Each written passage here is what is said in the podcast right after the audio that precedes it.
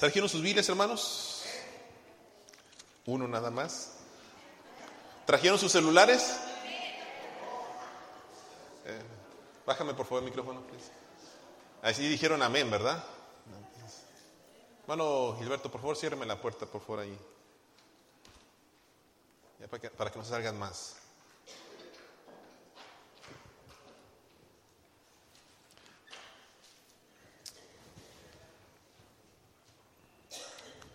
Ok.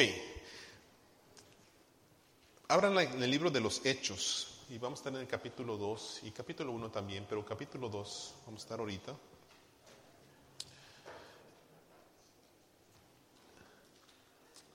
Amén.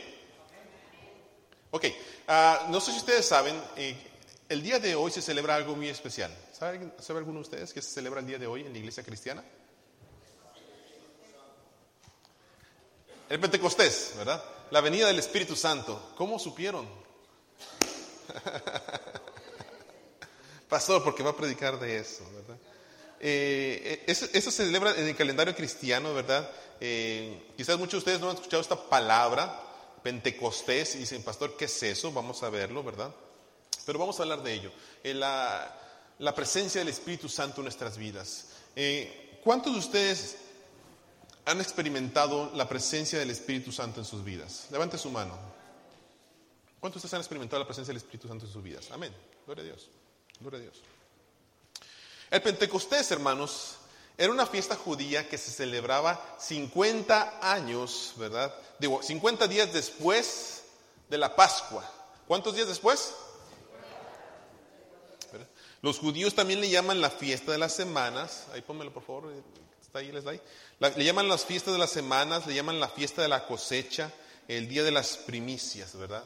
Eh, ese es el Pentecostés, ¿verdad? Se le llamaba así, la fiesta de las semanas también. En esta fiesta, hermanos, eh, ¿cuál era la, intención principal? Se traían las primicias de la cosecha en esa fiesta. Era una ofrenda que se había establecido para reconocer que la bendición de la cosecha provenía, ¿de quién creen? De Dios. Entonces, los judíos venían y traían, ¿verdad? Las primicias de lo que Dios les había dado en esa cosecha. Ah, es interesante, ¿verdad? Pero si usted tiene problemas todavía ofrendando, si usted tiene problemas todavía queriéndole dar al Señor lo que le corresponde, usted debería de leer, leer, el libro de Levítico.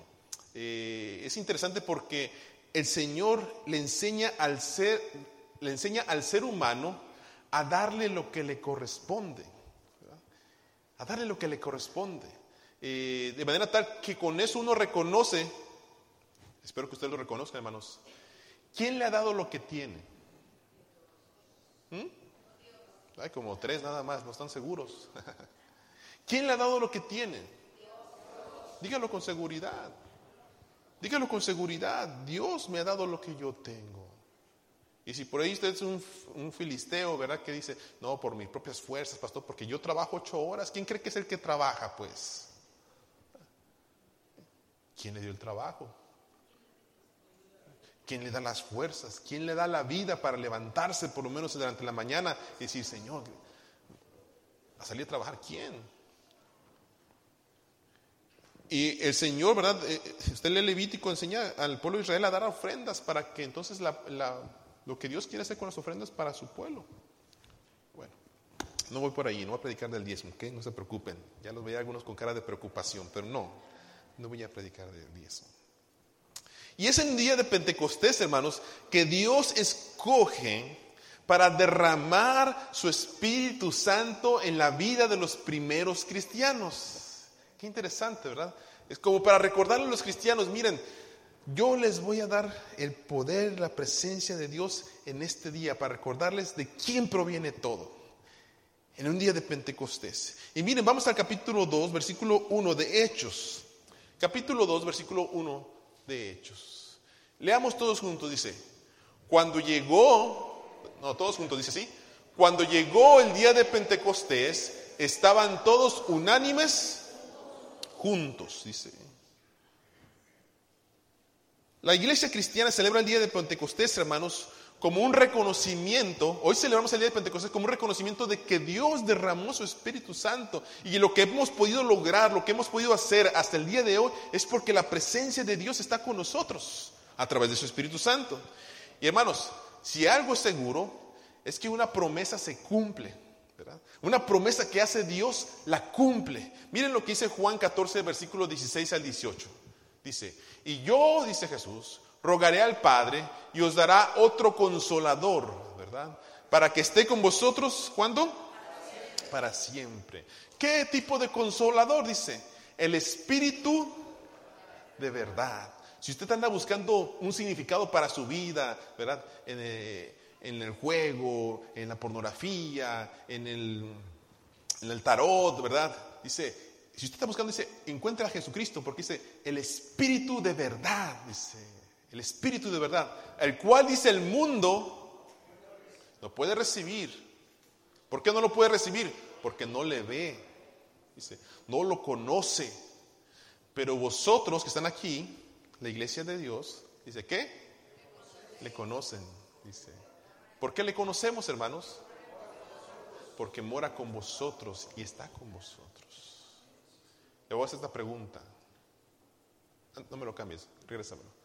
Le voy a hacer esta pregunta. ¿Conoce el Espíritu Santo? Si dice, pastor, no estoy seguro, es que a lo mejor no mora en usted. Pero vamos para allá, ¿ok? Y luego dice el versículo 18, entonces Jesús dice, no los voy a dejar huérfanos, dice, dice, vendré a vosotros. Entonces, hermanos, una promesa que el día de hoy recordamos es que no estamos solos, no estamos viviendo la vida cristiana con nuestras propias fuerzas. El Espíritu de Dios está sobre nosotros, ¿verdad? Ayudándonos a ser fieles delante de la presencia de Dios. Pero quiero que noten algo, por favor, en el versículo 1. ¿Cuál era la condición de los que estaban reunidos cuando llegó el Espíritu Santo a sus vidas? ¿Cuál era la condición? Versículo 1. ¿Cuál era la condición? Cuando llegó el día de Pentecostés, ¿Qué estaban haciendo ellos? Estaban todos unánimes juntos, pero no revueltos. Estaban unánimes juntos. Miren hermanos, llegó el día de Pentecostés cuando estaban todos unánimes juntos. ¿Ha usted orado que haya un avivamiento en la iglesia? No, no, es, en serio la pregunta, ¿no? Bueno, si contestaron tres, son los únicos tres que han orado. Pero mi pregunta es, ¿ha usted orado que Dios derrame su Espíritu Santo en la iglesia?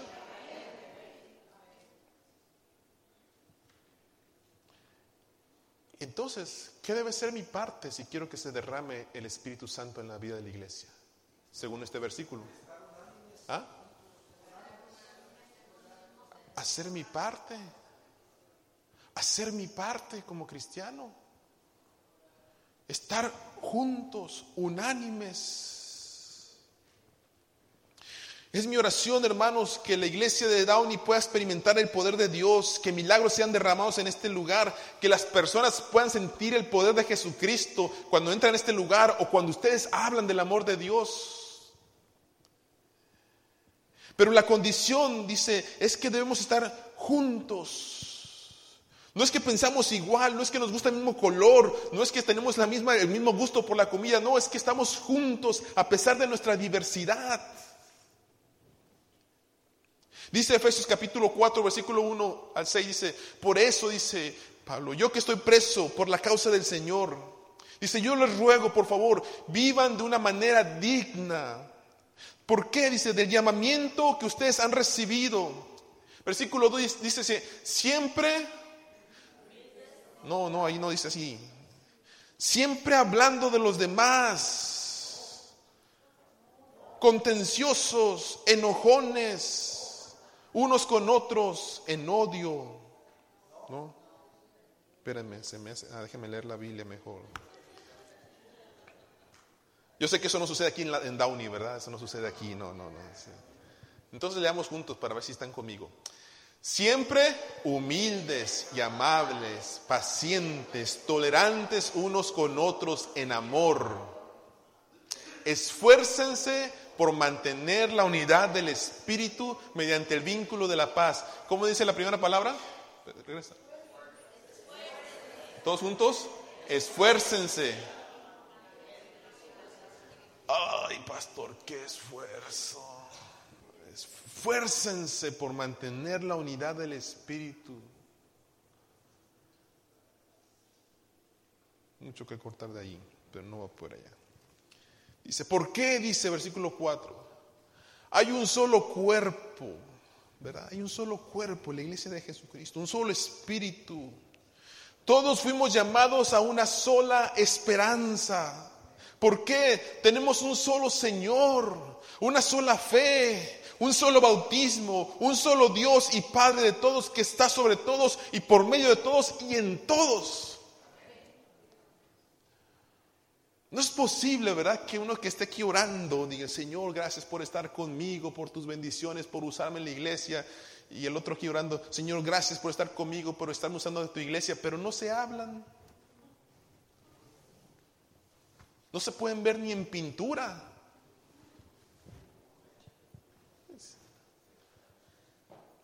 Aquí no, ¿verdad? ni no, ¿verdad? Aquí todos se hablan, ¿verdad? Todos se hablan muy bien. No critican el uno al otro, ¿verdad? No, no, muy bien. Ayer el Día del Niño, hermanos, fue todo un éxito. Veíamos a los chiquillos, hermanos, jugando, cantando, alegres, saltando. Hasta unos por ahí grandecitos que se me hicieron chiquillos en este momento, subiéndose al caballo, ¿verdad? No quiero decir quién, ¿verdad? Pero este. Contentos todos. Hasta llegó un momento en que en la tienda todos tenían sus tickets, ¿verdad? Para recibir su juguete que habían juntado con los diferentes juegos. Llegó un momento en que dijimos que se abra la tienda y que todo niño se lleve un regalo por lo menos. ahí estaban todos los chiquillos agarrando su juguete. Llegaron unos a las cuatro y media de la tarde, cuando, no, como a las cinco cuando estamos recogiendo todo. Y todavía agarraron juguete. Que se lleven su juguete por lo menos. Escucharon la palabra de Dios. Si les preocupaba, escucharon la palabra de Dios. El hermano Darcy hizo un muy buen trabajo predicó a Cristo. Pero ¿qué creen, hermanos? ¿Qué creen? ¿Por qué creen que sucedió un éxito todo eso? ¿Nomás por la planeación? No, hermanos. Hace unas semanas pasadas, ¿qué hicimos? Tuvimos una velada. Oramos. El martes se oró.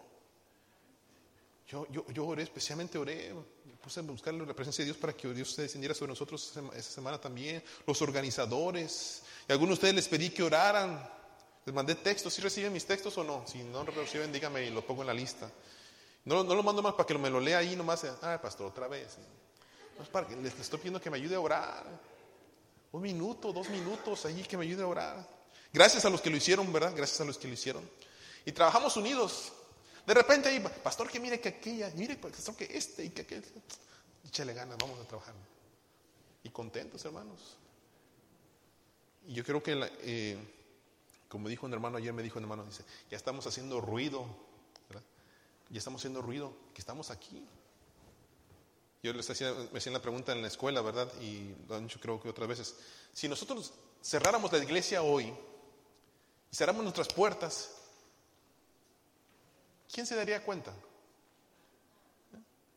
Tenemos que cerrar la iglesia, no nos vamos por cualquier razón que usted quiera.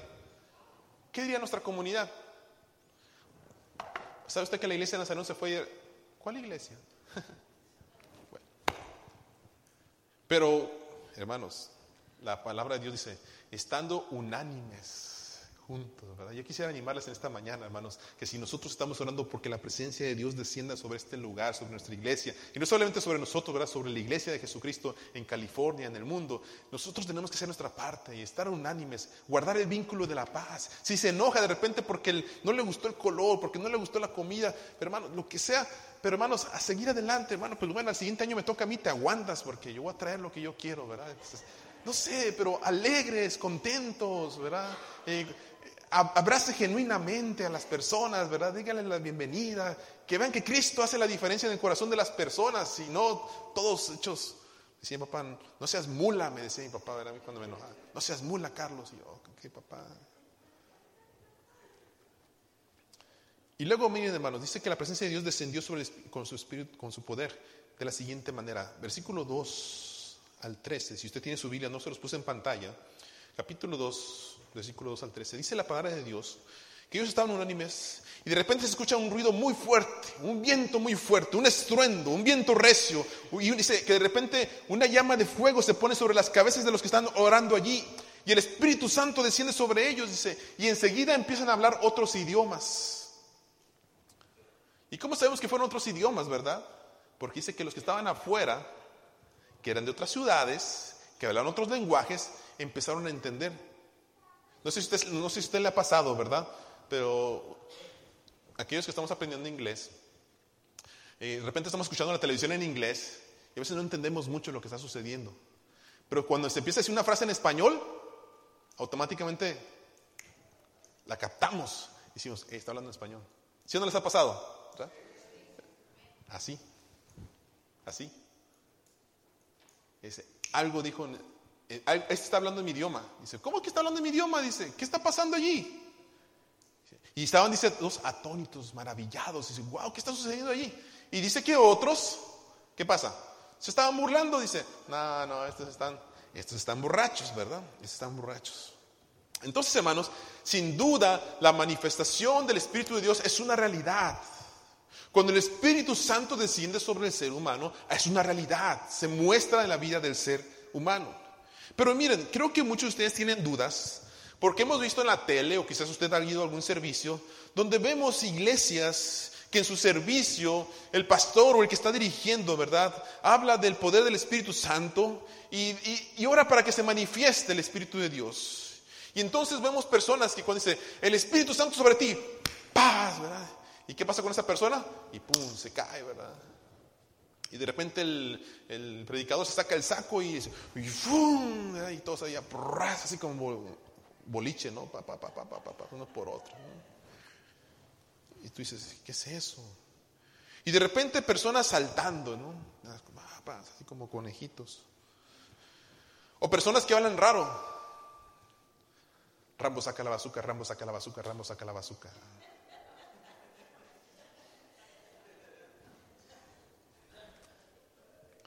Eh, personas que se ríen, así se les va la risa y están ja, ja, ja, ja, ¿Sí nos han visto eso? No, y luego personas que caminan como borrachos, le llaman, ¿verdad? Así que están este, emborrachados por el Espíritu Santo, ¿verdad? Y no, personas que dan vueltas, que tiemblan o que actúan raro, y, etcétera, etcétera, etcétera. Y yo no sé, me puse a pensar, ¿verdad?, sobre la manifestación del Espíritu Santo. Y me imagino que ustedes quedarán confundidos a veces. Dirán, ¿será cierto eso o no será cierto? Vemos tantas iglesias que lo hacen, ¿verdad? A veces que decimos, ¿será cierto o no será cierto lo que están haciendo? ¿Será una realidad? ¿Será que el Espíritu de Dios se manifiesta así? Y luego a veces nos hacen sentir mal porque dicen que si nosotros no sentimos como ellos sienten, entonces nosotros nunca hemos sentido el Espíritu Santo. Nos, hacen sentir como que, no, no, tú no tienes el Espíritu de Dios porque tú no, ni brincas, ni, ni, hablas raro, ni, ni, tiemblas, ni nada de eso, entonces tú no tienes el Espíritu de Dios. Y, y, nos preguntamos, ¿será cierto o no es cierto? La realidad, hermanos, esa es una realidad. La realidad es que hay muchos charlatanes. Hay muchos que viven de la fe. Y hay otros que repiten procesos porque así lo aprendieron, es lo que vivieron. Eso es lo que, lo que saben hacer y en cierta manera empiezan a repetir. No estoy atacando a mis compañeros, pero sí lo que quiero decir con esto es que Dios conoce la intención del predicador y de aquel que está tratando de falsear el poder del Espíritu Santo. Yo sé que conmigo han venido personas sinceras que me dicen, pastor, cuando el pastor tal oró por mí se cayó. dije, y yo no, juzgo, su, experiencia, no la juzgo. Porque Dios es el que conoce al final. A mí lo que me interesa es lo que vamos a ver enseguida. No sé si ustedes leyeron ayer que un sobrino de, este, ¿cómo se llama el blanco predicador muy famoso? Benny Hinn, ¿verdad?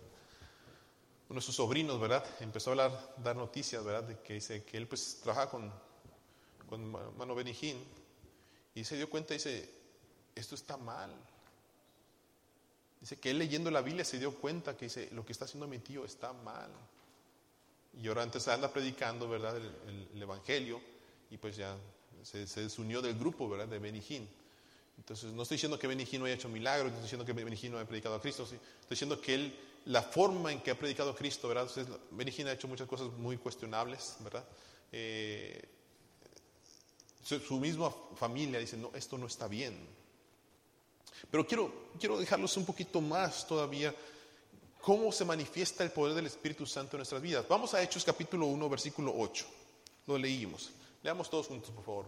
Capítulo 1, versículo 8. ¿Todos juntos dice? Pero recibiréis poder cuando haya venido sobre vosotros el Espíritu Santo y me seréis testigos en Jerusalén, en toda Judea, en Samaria y hasta lo último de la tierra. Miren hermanos, cuando el Espíritu Santo se manifiesta en nuestras vidas, dice su palabra, dice, recibimos poder, poder. En sus palabras originales tiene que ver con autoridad. Pero algunos de ellos han interpretado esta autoridad como para entender que el Espíritu Santo está sobre ellos y que ellos pueden hacer muchas cosas, ¿verdad? Con, autoridad inclusive humana, ¿verdad? Tú ve para allá, tú ve para acá, cállate, haz esto, porque lo digo en el nombre de Jesús. Entonces toma una, una forma de autoridad que no es tanto quizás lo que Dios está buscando, poner personas arriba. Es más, Jesús nos dijo el ejemplo. El que quiera ser mayor, servirá al menor.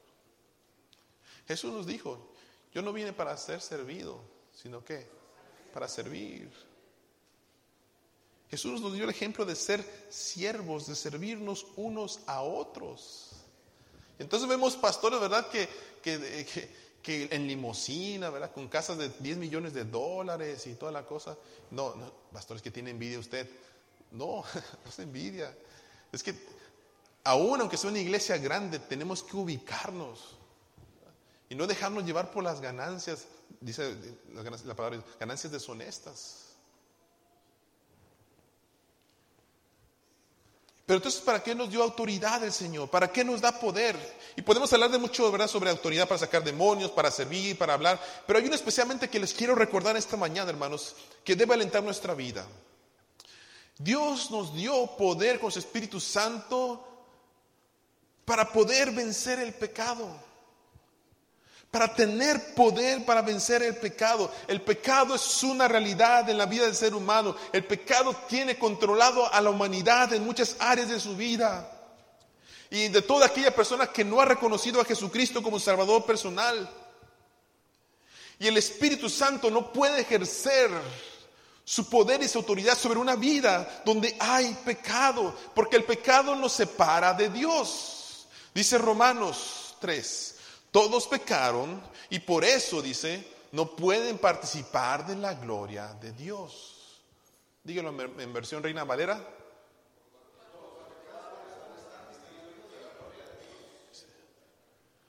Por cuanto todos pecaron, porque todos pecados no pueden participar de la gloria de Dios. Si viene el creyente, hermanos, después de aceptar a Cristo, su comunión puede ver interrumpida la presencia de Dios cuando hay pecado en su vida. Quiero que entienda esto, por favor. Miren, hay algunos de ustedes quizás se siente frío en su comunión con Dios, siente que Dios no le está escuchando, siente que a lo mejor la presencia de Dios no está allí, o dices, ah, Señor, pues yo creo que ya me dejaste. Pero es que, hermanos, el pecado nos separa de Dios. Y es posible, hermano, que usted a lo mejor no lo haya notado, pero hay pecados que cometemos a veces que no hemos pedido perdón delante de Dios.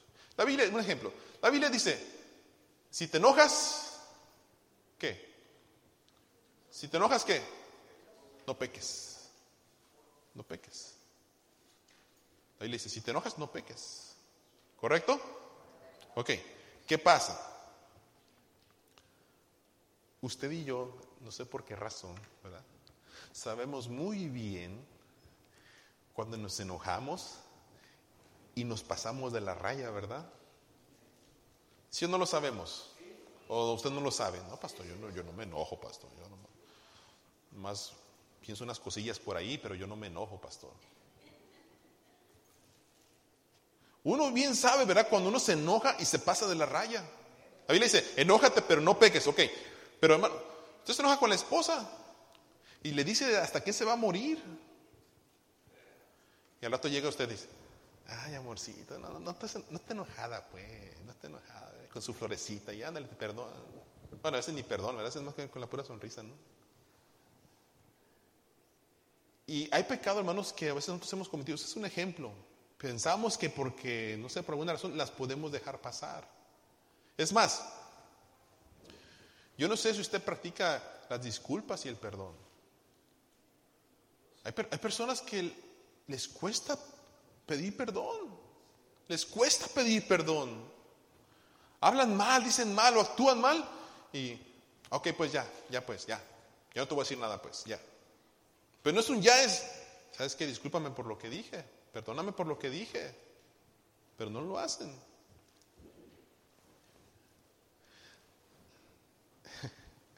Yo sé que ustedes no lo hacen, hermano, lo digo solamente por otras iglesias que a veces escuchan el sermón, pero va a estar al súper dice, ay, tengo sed, voy a agarrar una agüita. Ay, se acabó, bueno. Y llega el usted a pagar a la cajera y ya no paga la agüita. La manzanita que se comió, ¿se acuerda? Las, las uvas que se echó ahí, ¿verdad? No las pagó. Yo sé que aquí no, no pasa eso, pero es un ejemplo solamente, hermanos, para decir, acabo nadie se da cuenta, acabo qué, pues estos me roban más.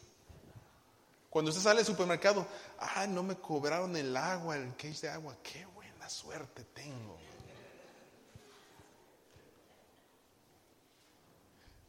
cuando usted chismea, cuando juzga negativamente. Y, lo que le quiero recordar, hermanos, es que esto contribuye a que el Espíritu Santo se contriste con nosotros. Y esto contribuye a que nos enfriemos espiritualmente. Miren, miren lo que dice Isaías 59, 1 y 2. Por favor, ponme ahí, Stephanie. Isaías, leamos todos juntos. Dice, la mano del Señor no es corta para salvar, ni es sordo su oído para oír son las iniquidades de ustedes las que los separan de su Dios. Son estos pecados los que lo llevan a ocultar su rostro para no escuchar. Mm. ¿Se ha dado cuenta de eso? No es que Dios no lo quiera escuchar, es el pecado que a veces nosotros no confesamos delante de Dios. Y somos tan orgullosos para decir, no, yo no, yo no, yo cuál pecado, no, yo, yo nunca he insultado a nadie. Y toda la familia no le habla porque cara dura que es usted. Pero dice, el creyente del Espíritu Santo vence el poder del pecado. ¿Por qué dice en Ezequiel? Dice, Ezequiel 36, 27, dice, infundiré mi espíritu en ustedes, dice, y haré que sigan mis preceptos y obedezcan mis leyes. Aquí está el secreto de la victoria, hermanos. ¿Cuál es el secreto? El Espíritu de Dios en quién? En nosotros, en mí. Por eso, hermanos, si usted siente que su, vida cristiana se ha vuelto fría, se ha vuelto calculadora, se ha vuelto así como que de repente una rutina de, usted necesita la presencia y el poder del Espíritu Santo. Pida la llenura del Espíritu Santo. A lo mejor, hermano, usted ya aceptó a Jesucristo, pero todavía batalla entre el mundo, ¿verdad? Lo que Él ofrece y la vida cristiana. Y dice, oh, es que también me gusta aquí, pero también me gusta allá. ¿Sabe qué tiene que ser usted?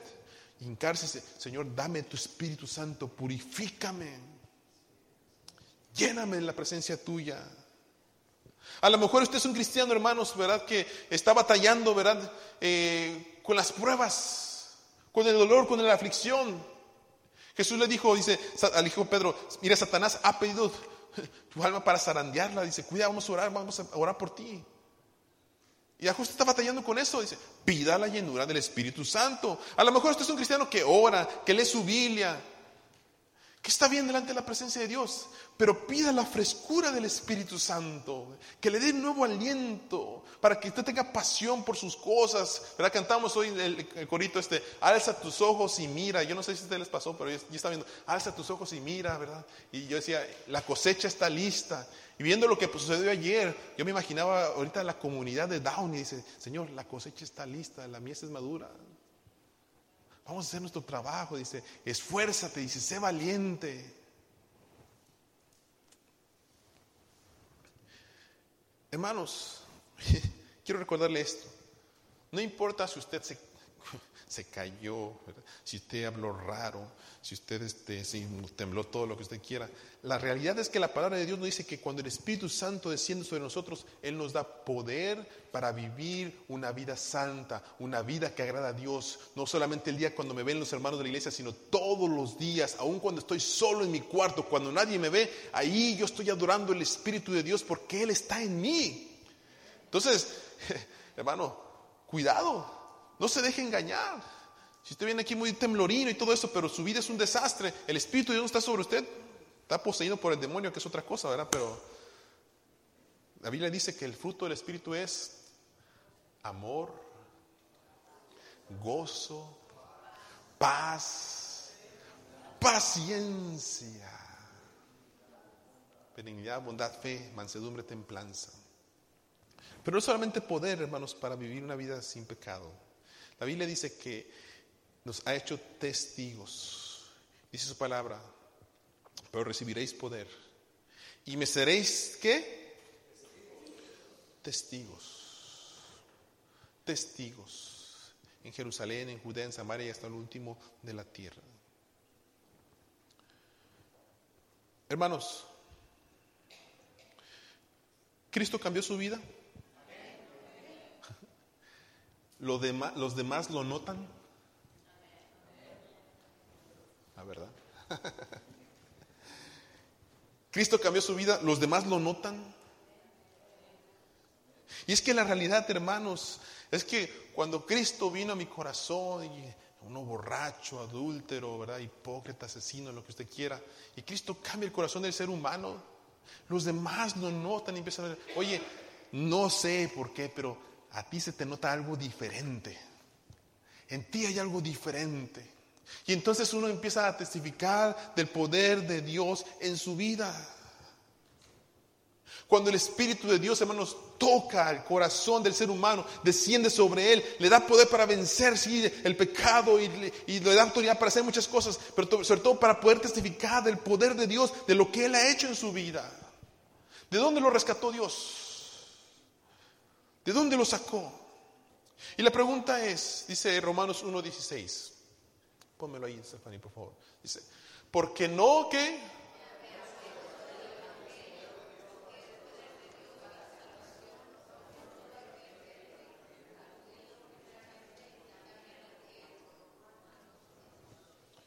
Hermanos, ¿le da tristeza lo que Cristo hizo por usted? ¿Le da tristeza lo que Cristo hizo por usted? ¿Le da pena su paz? ¿Le da pena su gozo? ¿Le da pena su salvación? ¿No? Dice, porque yo no me avergüenzo de las buenas noticias que yo recibí, porque es el poder de Dios, dice, que se ha manifestado para salvación. A todo aquel, dice, que cree. A todo aquel que cree. Cuando se habla del amor de Cristo, ¿verdad? Cuando se habla del amor de Dios, no es que lo tengo que llevar a fuerzas al altar y tenerlo aquí en la iglesia, íncate para que. No, dice la Biblia, es para todo aquel que cree. Usted pone la semilla. Él en su fe es el que oramos para que el Señor le dé fe a Él. Hermanos, no se avergüence de lo que Dios hizo en usted, a menos que no lo haya hecho. Escúchame bien. No se avergüence de lo que Dios hizo en su vida, a menos, de lo que, a menos que no lo haya hecho. ¿Qué quiero decir con esto? Si usted es un religioso y viene a la iglesia pero no vive a Cristo, sí avergüéncese. Porque entonces usted se pone aquí, da una cara, ¿verdad? Manifiesta toda esa alegría y todo eso. Y en la vida de la semana, pecador, borracho, adúltero, pornógrafo, todo lo que usted quiera. Ahí avergüéncese y avergüéncese y sí le debería dar vergüenza. Pero ¿saben una cosa más? Acuérdese que un día estará delante del Señor Señor, pero si en tu nombre yo ayudé a los niños, si en tu nombre yo fui maestra de escuela dominical, fui pastor, serví en la junta de oficiales, si en tu nombre eché fuera demonios, mire que no cualquiera saca demonios, ¿eh? ¿Y qué le dijo Jesús? Apártate de mí, no te conozco, maldito. Hermanos, esta mañana es un tiempo para recordarles. El día del Pentecostés es un buen tiempo para recordarnos que no estamos solos, que la presencia de Dios está con nosotros. Dice su palabra, nosotros somos templo del Espíritu Santo. Entonces salimos de este lugar confiados en que, oh Señor, gracias por lo que estás haciendo en nuestras vidas, por lo que haces en nuestro corazón, porque sabemos que la vida cristiana, por sus dificultades, dice Jesús, en el mundo van a tener aflicción, dice, pero confíen. Dice, yo ya vencí al mundo. Y por si tienen duda, dice, recuerden que cuando yo me vaya, les voy a mandar un consolador que estará con ustedes para siempre.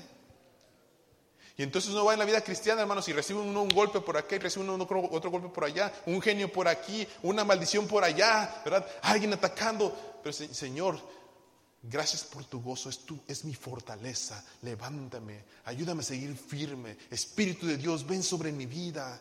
Y clama a uno, hermanos, y clama a uno, y clama a uno. Y sabe una cosa, gracias a Dios, porque el Espíritu de Dios no se le da a aquel que hace mucho, sino se le da aquel corazón contrito y humillado, dice su palabra, que no desprecia al Señor.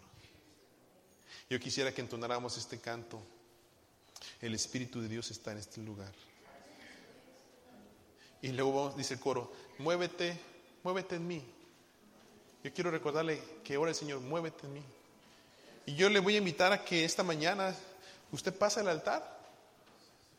Si usted necesita una fresca unción del Espíritu Santo en esta mañana, ¿verdad? O usted no conoce el Espíritu Santo todavía, dice, pastor, no sé de lo que está hablando, pero me interesa.